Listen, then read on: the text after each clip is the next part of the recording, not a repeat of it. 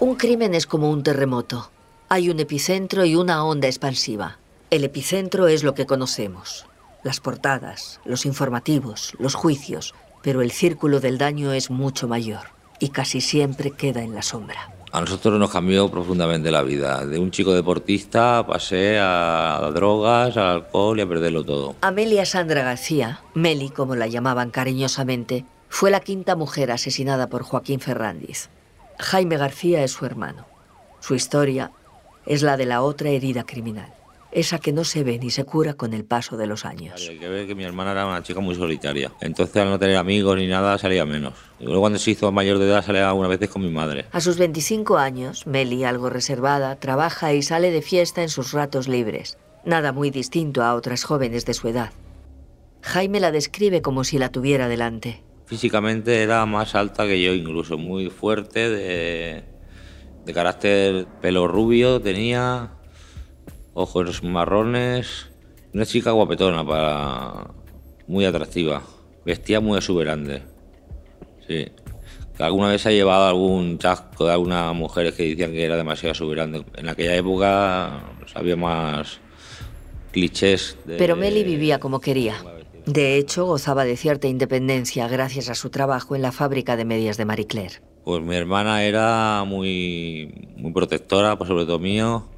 Le gustaba ir de fiesta, bailar, pero también era muy trabajadora. Era un 10 en trabajar, incluso tenía envidias dentro del trabajo por ser tan buena trabajadora. La recuerda, por ejemplo, escuchando su música favorita y escribiendo en su diario. Hermana, recuerdo que le cantaba Héroes del Silencio. Tenía un, un cuadernillo que anotaba, era como un diario y anotaba cosas. Pero no lo leí nunca, no sé, lo, la policía se lo llevó y, y, no lo devolvió tampoco y no. Como todos en aquella época, Meli y su familia conocen el misterio de las mujeres asesinadas en la provincia de Castellón. Cuatro cadáveres en poco más de un año son demasiados como para mirar a otro lado. Pero la vida sigue y no es cuestión de vivirla enjaulada, o al menos eso piensa la joven. Aquel viernes, su hermano tiene 17 años cuando ella se prepara para salir por las naves de Castellón, la zona de ocio de la ciudad. Es 13 de septiembre de 1996. Jaime tiene bien grabado un último recuerdo de ella. Mi hermana eh, iba vestida con un, una minifalda y un top negro. Me llevó un bocadillo a la habitación, una camiseta nueva y estábamos en el salón y mi madre le ofreció 2.000 pesetas, pero ella no quiso coger las 2.000 pesetas para el taxi. Y, y luego pasó lo que pasó. Meli rechaza el dinero de su madre y tendrá que volver por su cuenta. Jaime siempre le ha dado vueltas a ese detalle. A lo mejor si hubiera venido en taxi, hubiera ido yo, y bueno, no hubiera pasado nada. Eso nunca se sabe. Ferrandiz. Alrededor de un asesino en serie. Episodio 4. La quinta víctima.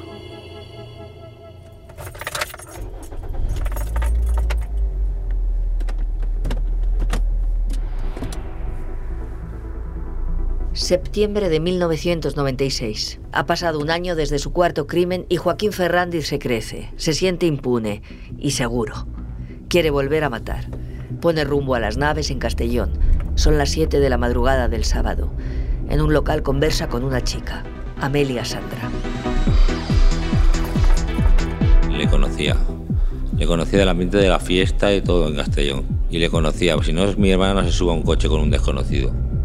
Ferrandiz y la chica deciden irse juntos en coche a un lugar apartado. Meli ya ha caído en la trampa. No sé si le llevaría a lo mejor de fiesta o algo y a lo mejor luego... Yo creo que, que tuvo relaciones sexuales con él y después la mató. El psicópata elige un paraje poco transitado. Mantienen relaciones sexuales. Amelia Sandra vuelve a vestirse y Ferrandiz la golpea con una piedra envuelta en una toalla. Ata las manos de la chica con su sujetador y la estrangula. Después lanza sus botas a una balsa próxima y reparte su ropa entre matorrales. Arrastra a la joven hacia otra balsa y esconde el cadáver entre las cañas. Ya van cinco víctimas. Pero todo eso se sabría mucho después. De momento, otra joven no vuelve a casa. Para la familia García comienza el mismo infierno que ya han vivido los parientes de cuatro jóvenes. Ausencia. La desgarradora ausencia. Cuando no vine a casa, eh, a mi madre se preocupó mucho. Mi hija, ¿dónde está? Mi hija, ¿dónde está? Y, Como sucedió con Sonia, los padres buscan esperanza en los medios de comunicación. Mi padre fue corriendo al diario Mediterráneo de Castellón a poner fotos y nada. Y, Primero piensan que Meli puede estar secuestrada. La familia acude a los platós. Quién sabe dónde, Canal No, pero no consiguen pistas creíbles. El tiempo pasa. Octubre, noviembre, diciembre, sin resultado. Otra Navidad de angustia en un hogar de Castellón. Al igual que con las tres víctimas prostitutas, Jaime lamenta que socialmente su hermana fuera tratada como una víctima de segunda.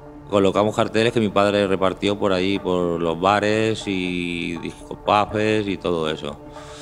Pero no se hicieron manifestaciones como Sonia Rubio.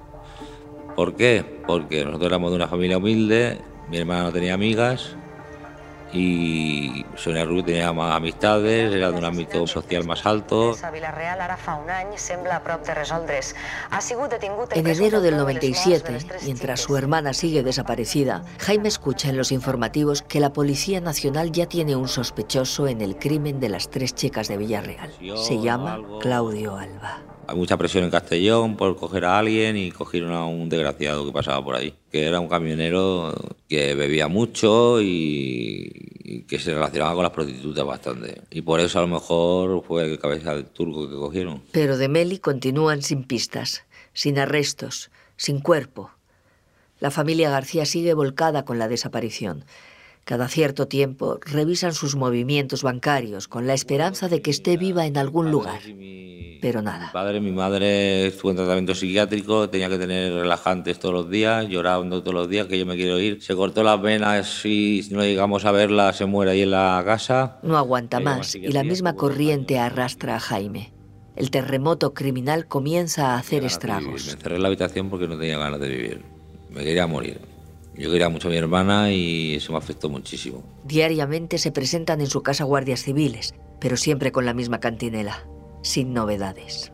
Encerrado en su habitación, incluso Jaime se convierte en un posible sospechoso. Sí, yo, yo, creo que querían hasta que había sido yo. Yo noté eso en la Guardia Civil. Yo creo que investigaron todo el entorno. Investigaron a mi padre, a mi madre, a todo el entorno. Y así durante seis meses, hasta el 19 de febrero de 1997 el día en que se cierra la puerta de la esperanza y se abre la del dolor. ¿Cómo me entero que Amelia Sandra ha... se encontró el cuerpo? Por los periodistas, no por la policía. Primero por los periodistas. Amelia Sandra García va a ser trobada dins d'esta bassa del Pla de les Oliveres al terme Y municipal apareció a los seis meses gracias a un pastor que pasó por allí y el perro lo golió y, y estaba ahí ya putrefacta desde hace seis meses. Castellón ya suma cinco mujeres jóvenes muertas casi del mismo modo en solo año y medio. Y había otros dos crímenes parecidos sin resolver en 1995. Pero el padre solo piensa en su hija. Ya parece que me estoy diciendo la idea de que está muerta, de que es ella, de que es ella. No me hago otra idea, ¿no? Porque no te dejan ver nada, no te dejan ver nada, no puedes saber, puedo decir, pues estas botas no son de mi hija, este vestido no es de mi hija. El padre suplica que le dejen ver el cadáver. Al final, un sargento de la Guardia Civil se presenta en la casa. Cuando nos enseñó la foto, pues nos pusimos todos a llorar y vinieron mis tíos, vinieron todos y nos pusimos tristísimos. La verdad es que fue una pesadilla. Y llega así la hora de identificarla. Mis padres fueron a, al jugado de Nules que le enseñaron unas zapatillas y una cazadora suya. Entonces eso se supo que era mi hermana. Mientras, las informaciones que circulan crean en Jaime un remolino de confusión y angustia que aún hoy perdura. que Sandra Garcia, que va aparèixer dins la bassa amb les mans lligades a l'esquena, no va morir ofegada. Tot apunta que l'assassí o assassins eren coneguts de la víctima. Se presumís que va haver una agressió sexual. La policia busca l'assassí d'Amèlia Sandra Garcia entre els clients habituals d'esta zona d'oci de Castelló. Que le machacó las huellas dactilares, que murió estrangulada, que tuvieron relaciones sexuales antes de matarla. Es una imagen que tengo yo en mis pensamientos, en las pesadillas que tengo. En todo, cada momento de mi vida me acuerdo de eso. El entierro fueron amigos míos, familiares de la finca, eh, la Guardia Civil estaba ahí. Me hubiera gustado que hubiera escuchado la canción de Los del Silencio.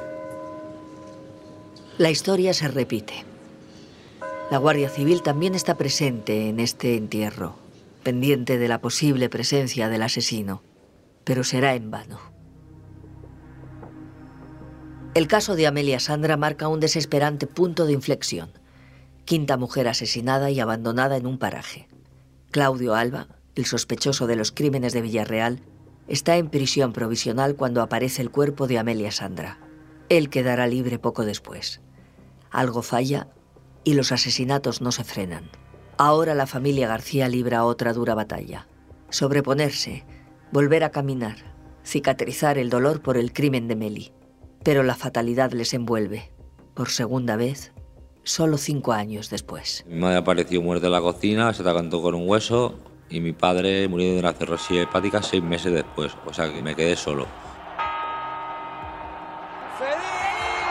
El arranque del milenio es para Jaime la época en la que todo se desmorona. Su vida se descontrola e intenta matar penas de la peor manera.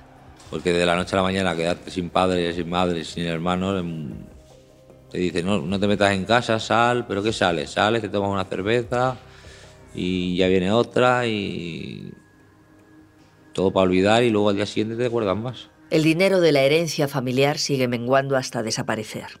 Con él se van también las amistades interesadas, hasta que llega el día en que trata de acabar con todo, de ahogar de un plumazo el dolor. Intento de suicidio he tenido, pero bueno, yo me quedé solo y la depresión que tuve fue que me metí en psiquiatría seis meses. Y gracias a los psiquiatras sigo en vida, porque la pena que tengo es Jaime es consciente de que su dolor es compartido. No he hablado con padres y parentescos de otras familias, pero yo creo que han sufrido también lo mismo que he sufrido yo. Dio el salto a la mayoría de edad marcado por la desgracia. Ahora tiene 43 años y vive en un piso tutelado.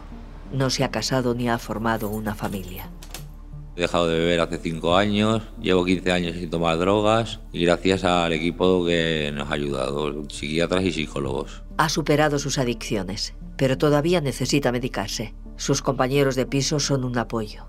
También va a la escuela para adultos y pese a lo vivido, le gustan los reportajes y documentales de sucesos. Aunque luego sea muy doloroso para mí porque hay muchos sucesos de mujeres muertas, pero no sé, me gusta verlo. El trabajo policial, la investigación, la resolución. Yo veo casos que se resuelven rápidamente. Aquí se tardan tres años en cogerlo. Le hubieran cogido cuando Sonia Rubio aparece, a lo mejor mi hermana no estaba muerta. Y así hasta hoy, 2023, el año en que Joaquín Ferrandiz agota su tiempo en prisión. Cuando me enteré que salía de libertad provisional y que iba a salir dentro de poco de la cárcel, me, me sentí muy agobiado y me entró otra vez ganas de suicidarme, de no saber qué hacer. Las tardes para mí son insoportables porque las paso solo y, y no hago nada más que pensar cómo hubiera sido mi vida, cómo y sí, la salida de Ferrandi, pues claro que me afecta. Pero prefiere hablar de su añorada hermana mayor, de Meli. Quiere que la gente la recuerde con cariño y que un caso tan cruel no caiga en el olvido. Me, me dicen los psiquiatras que si va a ser para bien que las haga y que vengan los recuerdos, pero yo quiero hacer un homenaje a mi hermana porque hay mucha gente joven que no lo conoce este caso. Jaime sigue visitando los cementerios donde están enterradas su hermana y su madre, juntas, y donde descansa su padre. Y me siento pues ahí, me siento y les pido ayuda, les rezo y, y ojalá el día que me muera poder verlos otra vez. convertit en un psicòpata sexual amb dos cares. 26 años después de aquellos hechos, Jaime hace balance. Ahora que ya sabemos que Joaquín Ferrandiz es un psicópata, cree que algo pudo fallar en aquella investigación. Y había descoordinación policial, bastante descoordinación policial entre la Guardia Civil y la Policía Nacional. Sobre el caso planea un histórico debate. Si tiene sentido que Policía Nacional y Guardia Civil sean cuerpos independientes. El primero en grandes municipios como Castellón o Villarreal y el segundo en zonas rurales y pueblos más pequeños como Honda, donde apareció Amelia Sandra. Y a lo mejor si no hubiera esa descoordinación policial, a lo mejor hubieran encontrado antes a Ferrandi. Lo que parece claro es que esos límites no ayudan ante un asesino que no entiende de demarcaciones. Y el hallazgo de Meli tensiona la investigación mientras se vuelve a disparar la alarma social. Según el fiscal Salom, encargado del caso de Sonia Rubio, no se aprecia en este momento relación entre el crimen de Amelia Sandra y el del resto de víctimas. Se piensa mucho más en las diferencias sociales de las víctimas que en las coincidencias. Y todo por una sencilla razón. En aquella época no había asesinos en serie en España. Pero como con todo, siempre hay una primera vez. Es el momento de pensar de una manera diferente, de abrir miras, de pedir ayuda al fiscal Salom le vienen tres siglas a la cabeza. UCO, la recién creada Unidad Central Operativa de la Guardia Civil, pensada para los casos más complejos en toda España.